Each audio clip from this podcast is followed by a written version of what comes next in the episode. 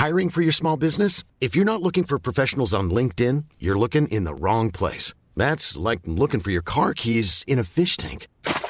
LinkedIn helps you hire professionals you can't find anywhere else, even those who aren't actively searching for a new job but might be open to the perfect role. In a given month, over 70% of LinkedIn users don't even visit other leading job sites. So start looking in the right place. With LinkedIn, you can hire professionals like a professional. Post your free job on linkedin.com slash people today.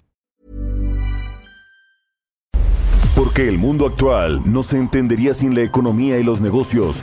Acompaña a Mario Maldonado, el columnista de negocios más joven y objetivo del periodismo financiero, en su programa Bitácora de Negocios.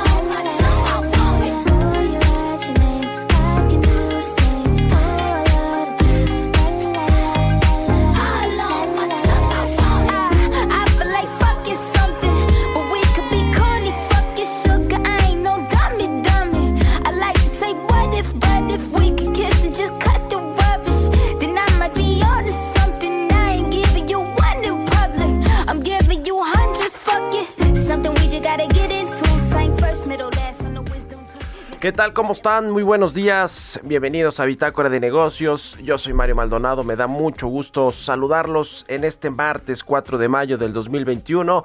Son las 6 de la mañana con 3 minutos tiempo del centro de México. Estamos transmitiendo en vivo desde la cabina del Heraldo Radio en la Ciudad de México a través del 98.5 de FM en Guadalajara, Jalisco por la 100.3 de FM y en Monterrey, Nuevo León por la 90.1 de FM, también en el resto del país, en el sur de los Estados Unidos.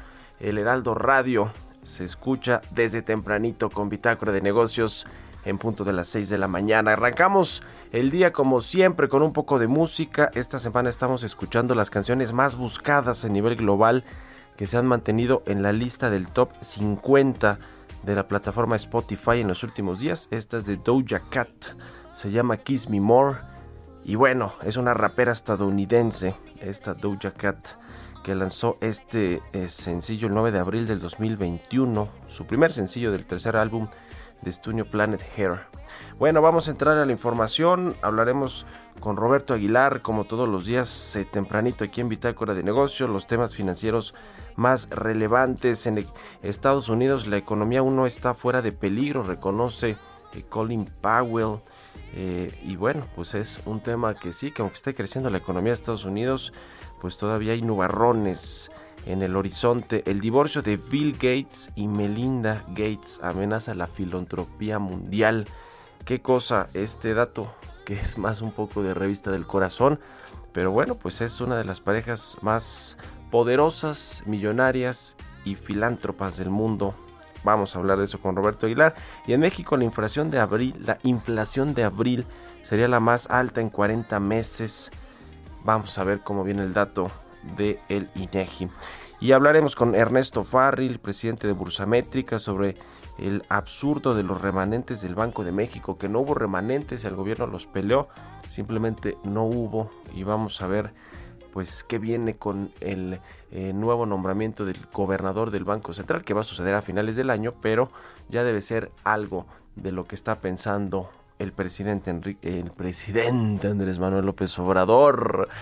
Me va a matar el presidente. Bueno, y vamos a hablar con Luis Adrián Muñiz, subdirector de análisis económico de Vector Casa de Bolsa. México crecerá 4.8% según la encuesta del Banco de México con analistas del sector privado. Esa es la previsión para el 2021. Y Enrique Cubarrubias, director de análisis económico de Actimber, sobre las remesas, el dato del mes de marzo y todo el primer trimestre, que fue histórico precisamente por la recuperación de Estados Unidos y la liquidez que se ha inyectado a esta economía multimillonaria. Vamos a hablar, por supuesto, de lo que sucedió con la línea 12 del metro ayer por la noche, este desplome de uno de los puentes sobre la avenida Tláhuac. Vamos a darle toda la información actualizada del reporte de las autoridades. Así que quédense con nosotros aquí en Bitácora de Negocios. Son las seis con seis de la mañana y vamos al resumen de las noticias. Pero antes vamos a platicarle de esto de la línea 12 del metro.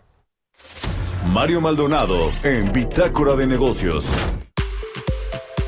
Bueno, pues le decía que un puente del sistema de transporte colectivo Metro colapsó la noche de este lunes sobre la avenida Tláhuac, más o menos por ahí de las 10 de la noche, entre las estaciones Olivo y Tezonco de la línea 12. La jefa de gobierno, Claudia Sheinbaum, quien acudió al lugar del accidente, aseguró que una trave se venció, lo que provocó la caída de dos trenes es un eh, tema, un, como lo publicaba ayer Marcelo Ebrard, es una tragedia, una tragedia. Marcelo Ebrard, quien por cierto, pues le tocó construir e inaugurar parte de esta línea 12 del metro. El senador Miguel Ángel Mancera, que también fue jefe de gobierno, envió el pésame y solidaridad con las familias de las personas lesionadas. Dijo Mancera, estaré atento a los peritajes que determinen lo ocurrido en este hecho. Lo mismo Marcelo Ebrard, el secretario de Relaciones Exteriores actual, que le decía fue jefe de gobierno en ese entonces cuando se otorgó la el contrato para construir esta línea 12 del metro y comenzó su construcción. Se eh, inauguraron algunos tramos. La construcción estuvo a cargo de una eh, asociación empresarial entre ICA, el grupo Carso y Alstom. Y bueno, pues ayer Ebrard declaró que va a contribuir en todo lo necesario en torno a este accidente registrado en la línea 12 del sistema de transporte conectivo Metro aquí en la Ciudad de México. El 21 de septiembre del 2017 ya se había reportado, eh, por lo menos por vecinos de la zona Tláhuac que viven junto a esta parte elevada de la línea 12 del metro, y también los propios usuarios, que la infraestructura pudiera colapsarse, es decir, ya había alertas, signos de alerta que pues quizá no se tomaron en cuenta a tiempo y sucedió esta tragedia. Había grietas considerables que eh, se cayeron algunos pedazos incluso de la construcción luego del temblor del, del 19 de septiembre. Precisamente quedó al parecer dañada esta estructura de la línea 12 del metro. Incluso un chofer que opera estaciones de el, eh, transporte colectivo Metro aseguró este lunes que autoridades capitalinas conocían las fallas existentes en la línea del, del, metro. En fin, vamos a esperar a ver qué dicen los peritajes, las investigaciones para determinar pues cuáles fueron las causas de esta tragedia, ciertamente tragedia lo que sucedió ayer en la noche. Hay 23 personas fallecidas según los últimos reportes de la jefa de gobierno de la Ciudad de México, Claudia Sheinbaum, mientras que 65 hospitalizaciones en diversas unidades médicas del país también se contabilizan. Por supuesto que aún no termina el, el, pues la búsqueda de personas. Hay una lista pues muy amplia que se ha difundido en redes sociales a través de las cuentas del gobierno de la Ciudad de México, donde pues se habla pues todavía de varios desaparecidos y, familiares que no encuentran a sus eh, a sus eh, pues personas eh, que están que, que, tuvieron eventualmente pues algún viaje por esta línea 2 del metro en este tramo le decía de las estaciones Olivo y Tezonco por ahí de las 10 de la noche de ayer que sucedió este trágico trágico accidente. Vamos a estar actualizando la información aquí conforme vaya fluyendo mientras tanto vámonos ahora sí con el resumen de las noticias más importantes vamos a meter a escuchar a Claudia Sheinbaum la jefa de gobierno con respecto a este tema eh, lo que ocurrió fue el vencimiento de una trave en el momento en que iba pasando un convoy, un tren. Por supuesto, se van a hacer todas las investigaciones hasta saber realmente cuáles son las causas. Me voy a quedar aquí hasta que no este, se atienda el tema de rescatar a todas las personas. Esto sí les puedo decir que el año pasado hubo una revisión de la estructura, eh, pero pues tenemos que hacer toda la investigación de realidad qué fue lo que provocó esta situación. Justo vi la, las publicaciones, hace un momento me las mostraron algunos compañeros. Eh, y vamos a hacer la investigación a fondo. No podemos especular en este momento de qué fue lo que ocurrió. Tiene que haber una investigación profunda y si hay responsables, pues tiene que haber responsables. Bueno, le decía que vamos a estar pendientes eh, sobre la información que vaya fluyendo por parte de la de las autoridades capitalinas y vamos a eh, comentarla, a decírsela en cuanto se nos notifique y si va fluyendo la información está en lo que resta de esta hora antes de las 7 de la mañana. Vámonos ahora sí con el resumen de las noticias más importantes en materia financiera, económica y de negocios para arrancar este martes 4 de mayo. El resumen. Arturo Herrera, secretario de Hacienda, informó que a la fecha se han pagado 17 mil millones de pesos en la compra de vacunas contra COVID-19. Explicó que Hacienda presupuestó para la compra de las vacunas un total de 32 mil millones de pesos. El Instituto Mexicano de Ejecutivos de Finanzas informó que la economía en México mostró una tenue mejoría en su actividad durante abril del 2021, impulsada principalmente por el repunte de la actividad del indicador no manufacturero. De acuerdo con datos del Banco de México, el envío de dinero a nuestro país por parte de los conacionales durante los primeros tres meses del presente año aumentó 13%, al totalizar 10.623 millones de dólares, frente a los 9.397.7 millones de igual lapso de 2020. Moody's afirmó la calificación en BAA1 para la Comisión Federal de Electricidad y subió la calificación en la escala nacional de México de la empresa productiva del Estado a AAA.mx, dejando la perspectiva de negativa. La Confederación Patronal de la República Mexicana afirmó que la prueba PISA o Programa para Evaluación Internacional de Alumnos debe de mantenerse porque solamente así se podrá mejorar la educación. Bitácora de negocios en El Heraldo Radio. El editorial.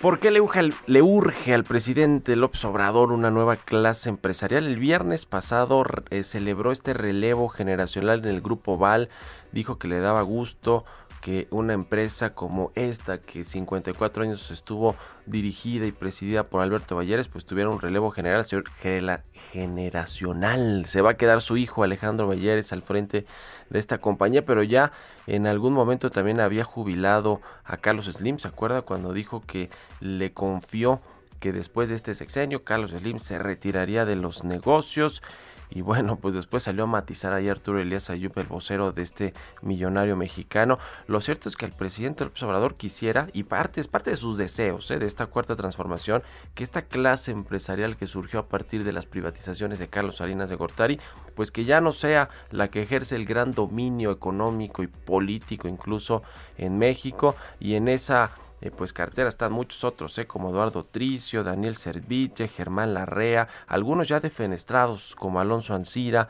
Valentín Díez Morodo, Claudio X González, uno de sus enemigos favoritos. Bueno, pues veremos por qué el presidente del observador quiere que haya una nueva eh, clase empresarial, le urge que haya nuevos empresarios y nuevos liderazgos en México. El gran problema es que no se ve por ningún lado de dónde puedan surgir estos nuevos liderazgos. Quizá el presidente se quede con ganas de este anhelo, deseo de que exista una nueva clase empresarial en México. ¿Ustedes qué opinan? Escríbanme en Twitter, arroba Mario Mal y a la cuenta arroba Heraldo de México. Economía y mercados.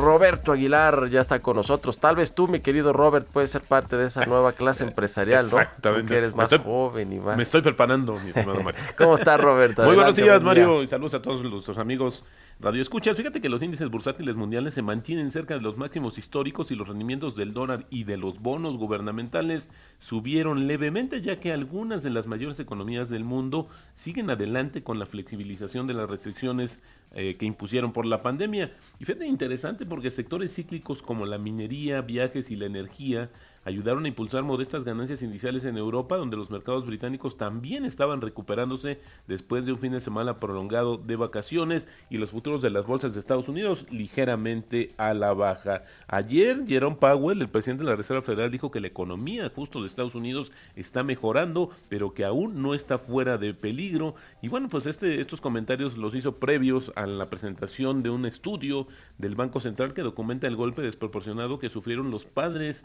menos y trabajadores durante la recesión del coronavirus. Datos muy interesantes, por ejemplo, pues este, esta situación pegó más a, los, a la población negra e hispana en términos de despidos. Interesante lo que se da, va a dar a conocer próximamente con este eh, justamente este estudio. Y bueno, te comento que la Agencia Europea de Medicamentos inició una revisión en tiempo real de la vacuna Sinovac, basándose en los resultados preliminares de los ensayos en animales y humanos que sugieren que la vacuna produce una respuesta inmunitaria contra el coronavirus. Quizás podríamos en, en algunos días más, pues saber que ya se autorizó una vacuna más en Europa y Pfizer elevó su previsión de ventas para todo el año de su vacuna a medida que se intensifica la campaña de vacunación en todo el mundo. La farmacéutica ahora espera ventas por 26 mil millones de dólares, Mario, en este año frente a la previsión anterior que eran 15 mil millones de dólares. El, objetivo supone que este año va a suministrar por lo menos 1.600 millones de dosis de la vacuna. El tema en la India sigue siendo bastante complicado. Fíjate que las inyecciones diarias del coronavirus en la India disminuyeron drásticamente desde el máximo histórico alcanzado a principios del mes pasado, mientras las empresas nacionales se esfuerzan por aumentar el suministro y las importaciones se ven limitadas a pesar de que el país lucha contra la, el peor brote de infecciones en todo el mundo. Fíjate que había, se había estado eh, vacunando hasta el 5 de abril un promedio de 4.5 millones, ya bajó a 2.5 y hoy esta carrera pues parece ser que la va perdiendo la India y la inflación interanual de México se habría acelerado en abril a su mayor nivel desde finales de 2017, muy por arriba del objetivo del Banco de, México. Esto lo, según un sondeo de Reuters, lo que refuerza la expectativa de que la entidad monetaria mantendría este año su actual nivel de tasas de interés de referencia, que por cierto también se vio plasmada en la encuesta que se dio a conocer ayer. Eh, la mediana de las proyecciones espera una tasa de 6.01, Mario, comparada con el 4.67 de marzo, y de confirmarse, pues estaríamos en el mayor registro del índice de precios al consumidor desde el 6.7 reportó en diciembre de 2017. Y bueno, pues ayer, como decías, estas, estas notas entremezcladas entre noticias del corazón y las eh, económicas, el multimillonario Bill Gates y Melinda Gates informaron en un comunicado conjunto que han tomado la decisión de poner fin a su matrimonio. No se conocen los términos financieros de la separación, Mario, pero de inmediato comenzaron las especulaciones. Fíjate, la fundación Bill y Melinda Gates lanzó, fue, eh, pues se lanzó en el año 2000 y terminó 2019 con activos netos por 43.300 millones de dólares. De 1994 hasta 2018, la fundación proporcionó más de 36 mil millones de dólares en diversas ayudas que van en la parte de salud pública, la educación y el cambio climático, con donaciones que van, te decía, desde el apoyo a fabricantes de vacunas, pruebas de diagnóstico y posibles tratamientos para la pandemia. Y hoy, bueno, pues no se sabe si esto eventualmente se va a mantener. Y el tipo de cambio, Mario, cotizando en estos momentos en 20.23. Con esto ya llevamos una depreciación anual acumulada cercana al 2%. Y la frase del día de hoy, si me lo permites, las palabras más útiles en bolsa son quizá, según se espera, posiblemente, podría ser, no obstante, a pesar, ciertamente, yo creo, yo opino, pero posiblemente me parece todo, todo cuanto se cree y dice es condicionado. Esto lo dijo en algún momento André Costolani, también muy famoso inversionista. Y bueno, pues interesante lo que dice, pues pareciera que son un poco de pretextos. Oye Robert, y en otras notas de multimillonarios, también Warren Buffett anunció ya su sucesor, ¿no? Quien va a tomar la dirección general de su de su fondo Berkshire, su fondo, Berkshire Hathaway, ¿no? Exactamente. Fíjate que esto también, eh, al final decía que no hay una fecha establecida como tal, pero él, según las notas que yo leí, bueno, es cuando él decida el retiro, pero creo que esto ya es eminente también incluso por el tema de su edad, ni hablar. Se va a una de las leyendas en realidad de los mercados financieros. 90 años tiene Warren Buffett y el, nuevo eh, CEO eventualmente quien podría sustituir al frente de este fondo se llama Greg Abel. Así que bueno, ya, ya veremos, pero eh, sin duda uno de los empresarios más importantes, de los financieros más relevantes y de, de, este, eh, pues de su época y que va a dejar huella, aunque pues se retire, por, por cierto, a los 90 años, pues quien quisiera ese retiro hasta los 90 años de ser un inversionista insaciable. Bueno, gracias Robert. Al contrario, Mario, muy buenos días. Buenos días, Roberto Aguilar. Síganlo en Twitter, Roberto AH6 con 20 minutos. Radar Económico. Ernesto O'Farrill ya está con nosotros en la línea telefónica, el presidente del Grupo Bursamétrica. Ernesto, ¿cómo estás? Muy buenos días. Mario, ¿qué tal? Muy buenos días a todos. ¿Cómo ves el asunto de los remanentes del Banco de México? Tú escribes el absurdo de los remanentes que hay que analizar con respecto a este tema, que el presidente no va a estar muy contento, ¿no? Porque no les van a entregar nada de dinero. Así es, la Junta de Gobierno del Banco de México decidió que para este año, más bien para el año pasado, no se generaron ningún remanente de operación y por lo tanto este año no le toca nada al gobierno federal. Bueno, pues eh, me parece que el Banco de México está actuando de una manera muy sensata, dado que al final de cuentas el remanente fue mínimo y ese mínimo remanente se dio porque el tipo de cambio de punta a punta en el año solo subió un peso. Y es que resulta que estos remanentes de operación salen principalmente de el movimiento que tiene el tipo de cambio en relación al valor en pesos de las reservas internacionales. Tienes una cantidad de dólares y si de punta a punta del año sube el tipo de cambio, pues entonces genera una plusvalía en términos de pesos de esas reservas. Sin embargo, si ocurre lo contrario, el tipo de cambio baja, entonces generas una minusvalía. Entonces, la ley como está, le dice al Banco Central, pues cuando se genere un movimiento alcista del tipo de cambio, en, otras palabras obviamente, pero eso es al final de cuentas lo que resulta, si sube el tipo de cambio, pues entonces, como no eres una entidad de lucro, estás obligado a entregarle los remanentes al gobierno federal.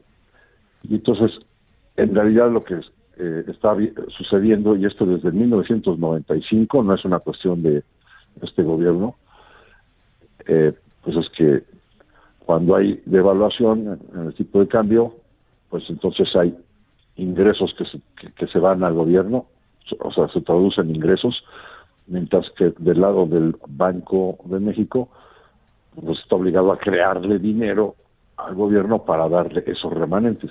Es un verdadero absurdo. Desde el punto de vista de principios de contabilidad, lo que está sucediendo es que se, se está teniendo que entregar recursos sobre una plusvalía y no sobre una utilidad realizada.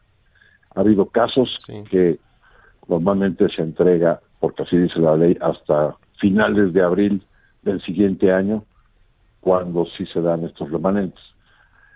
Y, ha habido casos en los que ya en ese mes de abril del año siguiente la revaluación se revirtió y generó una revaluación y entonces aquella plusvalía que se está teniendo que entregar por ley, pues ya resulta que para abril ya fue una minusvalía, ya se borró completamente y ahora está ya. Ah, bueno, pues de todos modos se tiene que entre crear y entregar el dinero. Y este eh, artículo al final es totalmente contrario al espíritu de lo que dice la Constitución, la ley orgánica del Banco de México, que le tiene prohibido al Banco Central el financiar al gobierno. En la misma ley, por ejemplo, se establece que el Banco de México tiene prohibido comprar CETES o bonos del gobierno federal M, que llama M, en, eh, en, el mercado primario. ¿no? Pues, solo el Banco Central los puede comprar en el mercado secundario, es decir, cuando hay ya cambio de manos, pero cuando el gobierno está emitiendo el papel, el gobierno, eh, perdón, el Banco de México no puede adquirir ese papel porque tiene prohibido financiar al gobierno. Pues sí. Pero con esta cuestión de los remanentes, pues está teniendo que crear dinero y traducírselo o trasladárselo al gobierno federal. Claro. en toda la historia, en total se han creado poco más de 300 mil millones de pesos. Ya. Pues muy bien. mil millones de pesos. Está interesante el, análisis. Se nos acaba el tiempo. Ahí está tu columna en el financiero. Gracias, Ernesto. Vámonos a la pausa. Continuamos en un momento con la información más relevante del mundo financiero en Bitácora de Negocios con Mario Maldonado. Regresamos. Heraldo Radio. La HCL se comparte, se ve y ahora también se escucha. Estamos de vuelta en Bitácora de Negocios con Mario Maldonado. Entrevista.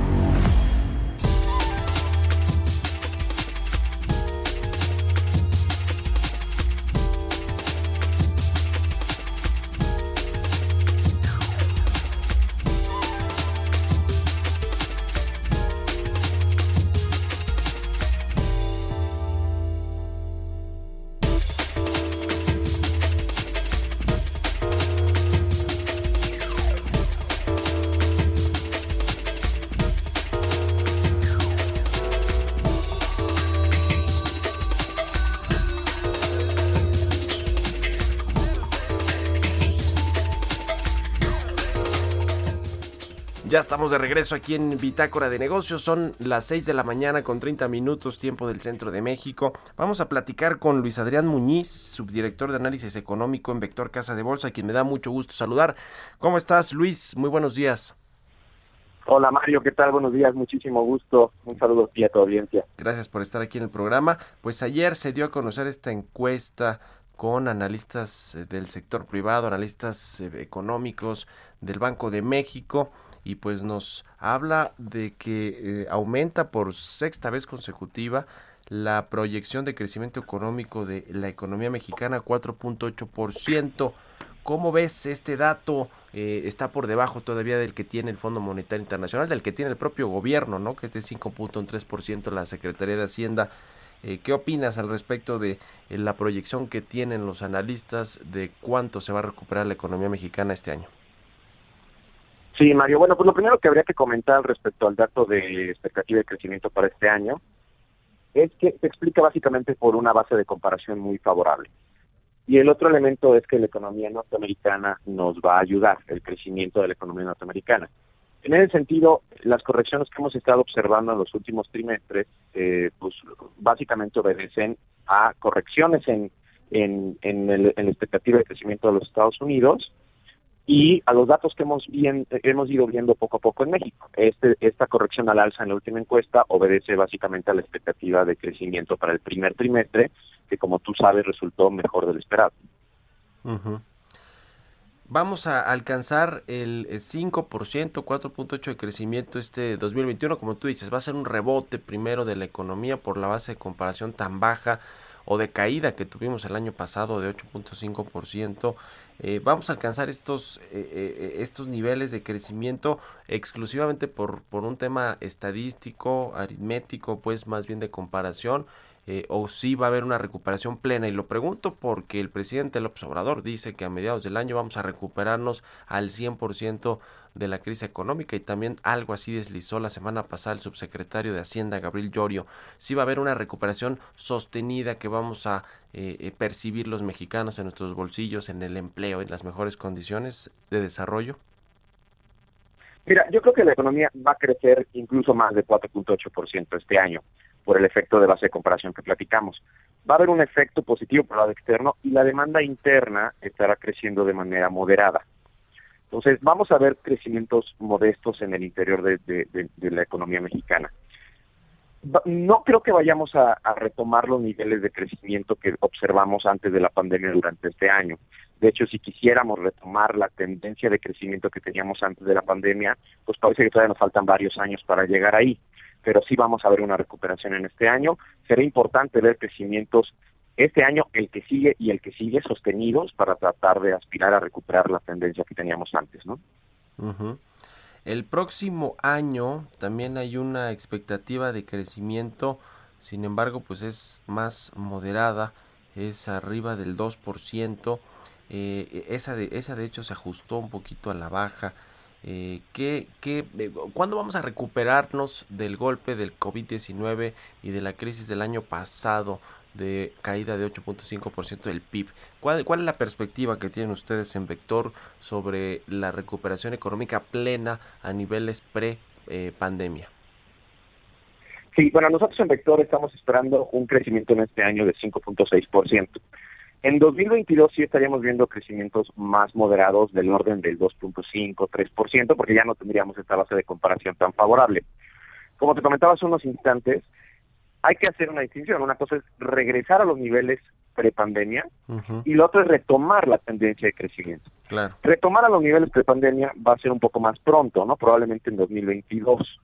Pero si quisiéramos retomar la tendencia de crecimiento que traíamos antes de la pandemia y en los últimos años, tendríamos que esperar un poquito más, probablemente hasta el 2024, 2025, probablemente, ¿no?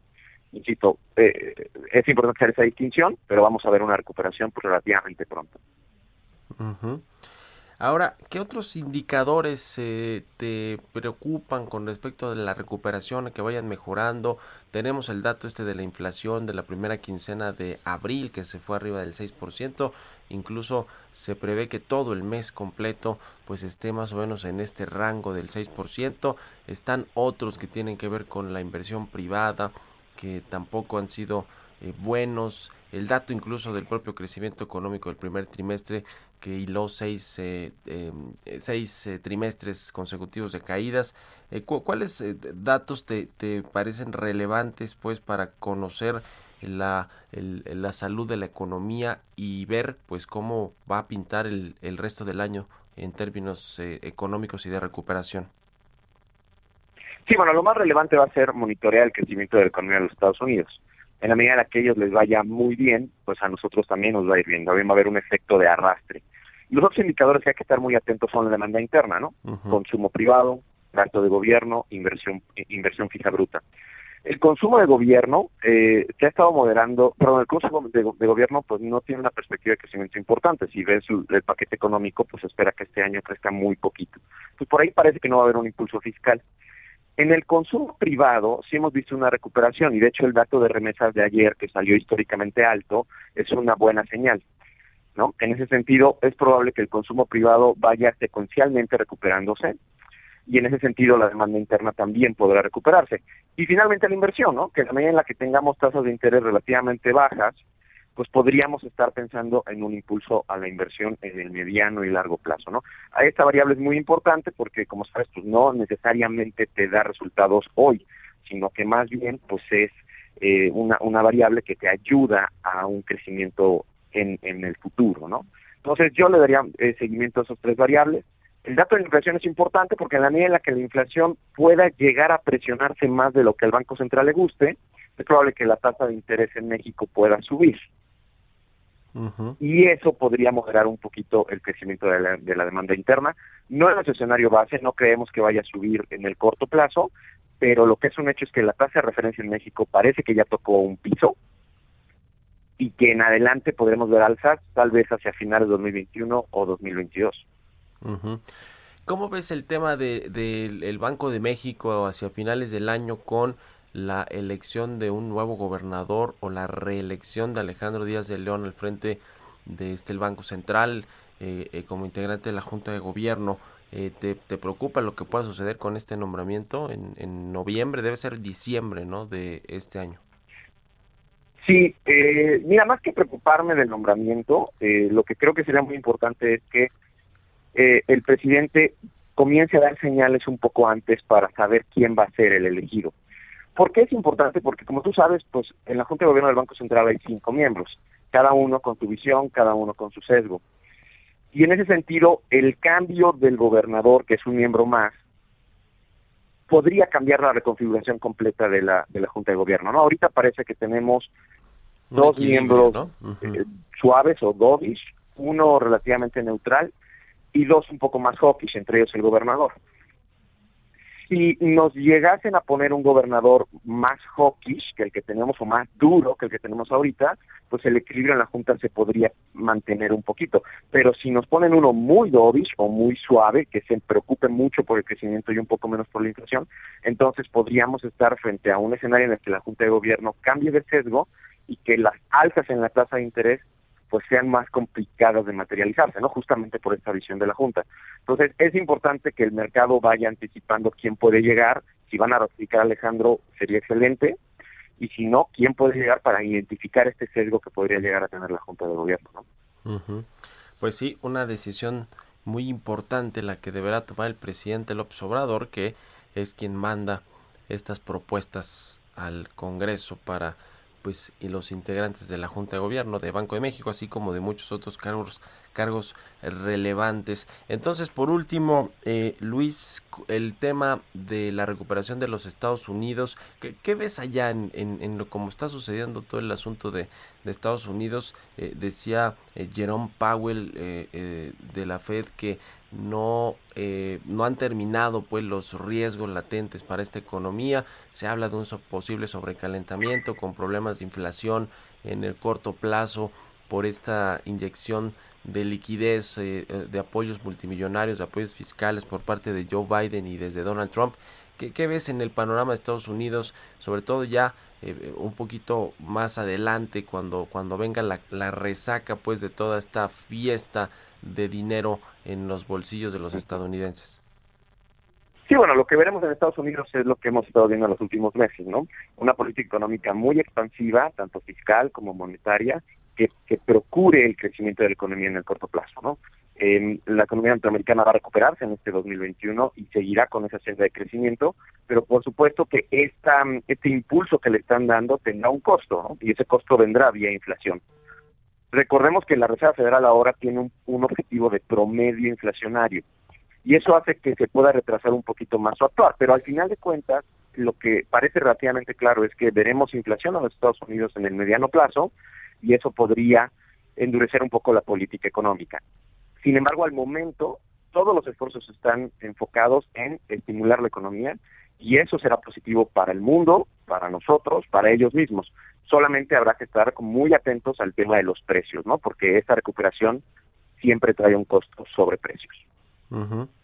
Pues sí, siempre trae un costo pues este aumento del déficit fiscal que, que por cierto viene esta reforma también allá en Estados Unidos no para ver pues cómo van a financiar ahora eh, todo este déficit presupuestario, déficit fiscal en el que incurrieron para eh, recuperarse de la crisis económica. Vamos a estar muy atentos a este a este asunto y lo platicamos aquí. Eh, Luis Adrián Muñiz, subdirector de análisis económico de Vector Casa de Bolsa. Gracias por haber tomado la entrevista y muy buenos días.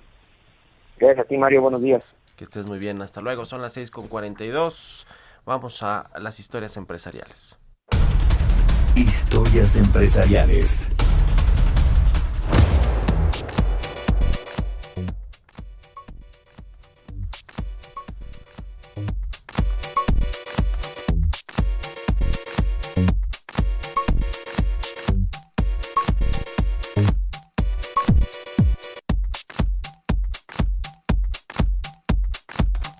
Bueno, pues esta red social de TikTok que ha generado mucho revuelo y es utilizada ya una de las más populares por mucha gente, sobre todo por las nuevas generaciones, gana dinero con tu cuenta de TikTok, así como con otras de YouTube y de Instagram. Bueno, pues ahora TikTok se ha convertido en este en esta red social, en esta plataforma para hacer dinero. Vamos a escuchar esta cápsula que preparó Giovanna Torres. TikTok fue lanzada en 2017 por la empresa china ByteDance y desde entonces su éxito ha incrementado día con día hasta posicionarse como una de las redes sociales más populares superando los 800 millones de usuarios activos. Esta plataforma, además de ser utilizada para exponer bailes y cortos videos, también es una herramienta para conseguir fama y dinero. Entre las estrategias para poder tener ganancias monetarias se encuentran la cantidad de seguidores. Si llegas a mil podrás acceder a realizar un live y con 10.000 seguidores tus oportunidades de monetizar se incrementarán. Vendiendo y ofreciendo líneas de productos propios es una buena opción, además de que le haces promoción a tu negocio. Aquellos que tengan más de 10.000 followers podrán hacer lives donde sus seguidores pueden enviarles monedas como regalo. Los usuarios pueden comprar 70 monedas por 19 pesos mexicanos o 350 monedas por 95 pesos. El servicio de consultor también es muy bien pagado sobre todo por la oportunidad de contar con patrocinadores. Todos aquellos patrocinados por otras marcas para promocionarlas serán los que generen mejores ingresos. Se puede incluso ganar entre 1 o 2 dólares por cada visita patrocinada al perfil. Para Bitácora de Negocios, Giovanna Torres.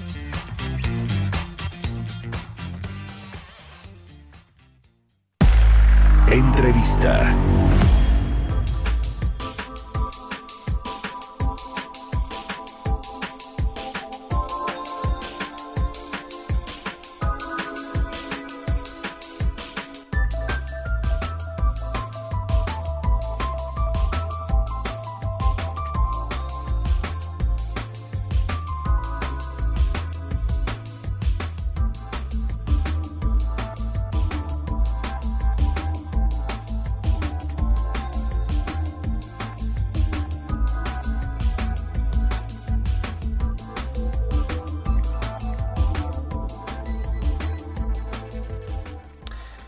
Y bien, siguiendo con este eh, tema de las remesas que hubo, pues un dato histórico, como se preveía, la verdad, por todo este asunto de los Estados Unidos, el crecimiento, eh, la liquidez, el dinero que está inyectando el gobierno a la eh, economía a través de estos cheques directos. O sea, ya sí están dando cheques, cheques directos a la familia, a los desempleados, ayudando a las empresas a que reabran sus operaciones.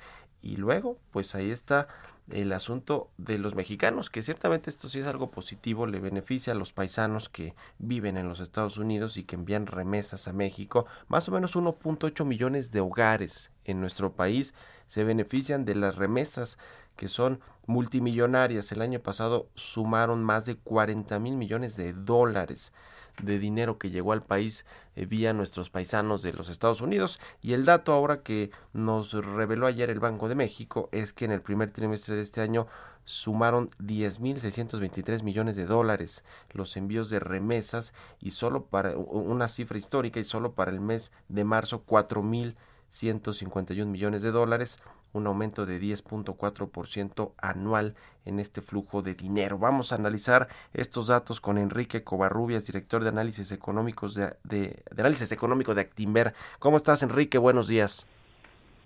¿Cómo estás, Mario? Buenos días. Pues cómo ves este dato de las remesas que yo decía, pues era previsible, se anticipaba que vendría alto, pero pues es algo que nos ayuda aquí en México para la recuperación económica, por supuesto. Sí, efectivamente, y era difícil que fuera un mes récord porque hace un año, en marzo de 2020, vimos justo el mes históricamente elevado de más de 4 mil millones de dólares en ese momento.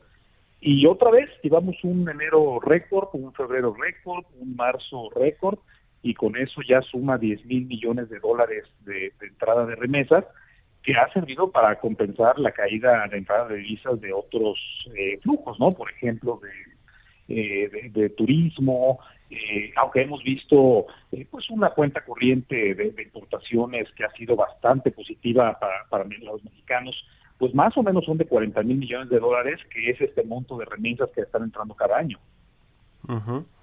Pues sí, es este tema, el presidente López Obrador pues de, forma muy rara, creo yo, lo, lo presume, porque dice que nuestros paisanos están enviando muchas remesas y eso le ayuda a las familias en México, y lo cual es cierto, sin la remesa yo no sé cómo sería la recuperación en México, cómo hubiéramos sorteado más o menos la crisis del año pasado, que aún así tuvimos este tremendo golpe de 8.5% de caída del PIB pero pero no es algo en realidad positivo porque nos habla de pues cada vez más mexicanos que tienen que ganarse la vida o buscarse oportunidades en los Estados Unidos porque no las encuentran en México, ¿no? Es decir, eh, es una paradoja pues esto, porque si bien nos beneficia, pues del otro lado nos eh, eh, revela que la realidad mexicana en cuanto al mercado laboral de oportunidades y de, y de movilidad social pues no, no existe, es, es muy limitado. Sí, de acuerdo. Y además cuando uno voltea a ver los componentes estatales de esta recepción de remesas, se distinguen muy claramente algunos estados que se han caracterizado por haber tenido problemas de, falta de, Estado de Derecho, de desempleo en, los últimos años, eh, y, 40% de estas remesas provienen de tan solo cinco entidades federativas. Jalisco, la número uno, Michoacán y Guanajuato, los números dos y tres, y el Estado de México y el Distrito Federal. El caso de Jalisco, por ejemplo, o el de Michoacán, cada uno de ellos recibiendo más de cuatro mil millones de dólares al, año, esto al cierre de, de 2020, y cada uno de ellos ya en este momento, en los primeros tres meses del año, que usualmente estos primeros meses no son tan buenos como los de finales de año, eh, cada uno de ellos ya con mil millones de dólares de recepción.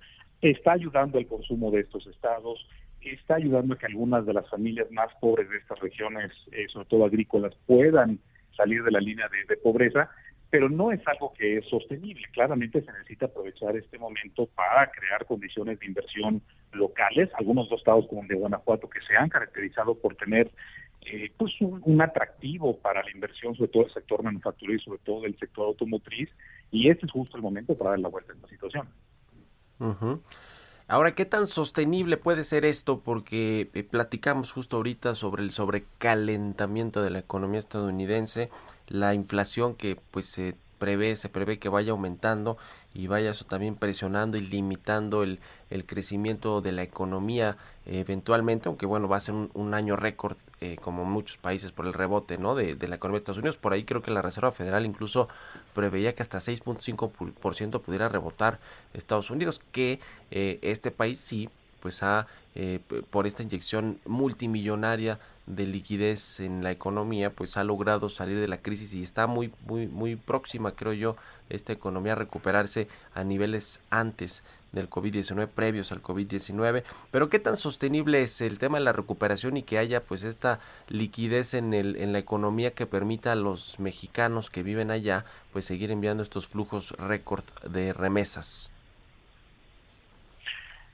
Sí, efectivamente, ya las canicas que tiene el gobierno federal de Estados Unidos poco a poco se le van a comenzar a, terminar por este efecto inflacionario que va a estar generando. Eh, como bien dices, la recuperación económica de Estados Unidos ha sido sorprendente. Hace un año hablábamos de estas letras que podían seguir la recuperación de las diferentes economías y solamente dos, China y Estados Unidos, parece que van a tener esta recuperación en forma de V rápidamente la, recuperación y tan pronto como en este segundo trimestre del año, todo indica que va a regresar la economía a los niveles prepandémicos, ¿no? Los de 2019. Ha sido a través de un gasto fiscal muy fuerte. Biden ya terminó, bueno, desde Trump, pero Biden continuó con, con ese primer apoyo e implementó dos adicionales, uno de 3 billones de dólares, 15% de su economía, otro de un billón, otro de casi 2 billones de dólares, sí ha servido claramente. Hemos visto diferentes indicadores de consumo y de empleo de Estados Unidos que se han recuperado de una manera muy fuerte, pero eh, la desventaja de esto es que cuando una economía comienza a sobrecalentarse aparece esta maldición de la, de la inflación.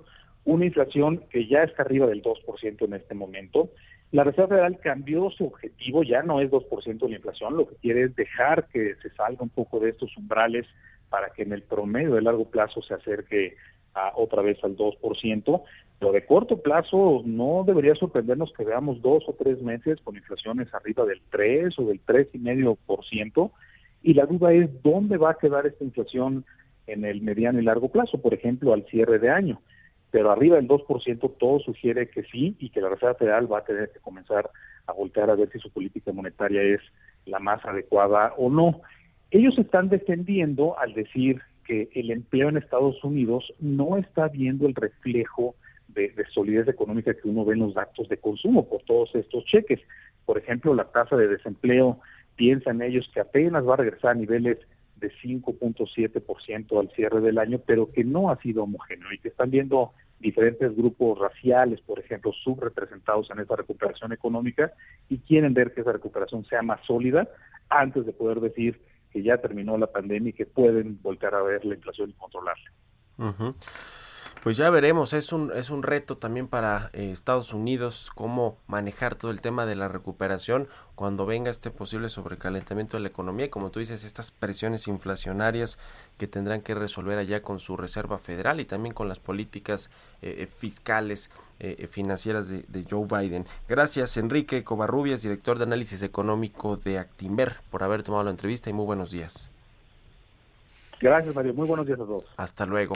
Bueno, pues ya casi nos despedimos. Oiga, sobre este, eh, esta tragedia, este accidente del metro de la línea 12 ayer por la noche, fíjese que y con, según información aquí que estoy eh, recibiendo y mirando, este tramo de las estaciones Olivo y Tezanco lo construyó el grupo Carso, ya le decíamos que es una alianza empresarial, pero justo este tramo lo, construyó, lo construyó el eh, grupo empresarial de Carlos Slim en el 2013 y lo que se reporta preliminarmente es que pues las columnas tendrían que haber sido de acero, le cambiaron el diseño, las hicieron de concreto. En fin, ya vamos a ver qué dictaminan o determinan las autoridades eh, en estos peritajes, pero bueno, pues es un caso, un caso muy escandaloso y una tragedia, por supuesto. Quédense aquí en el Heraldo con Sergio Lupita, nos escuchamos mañana a las 6.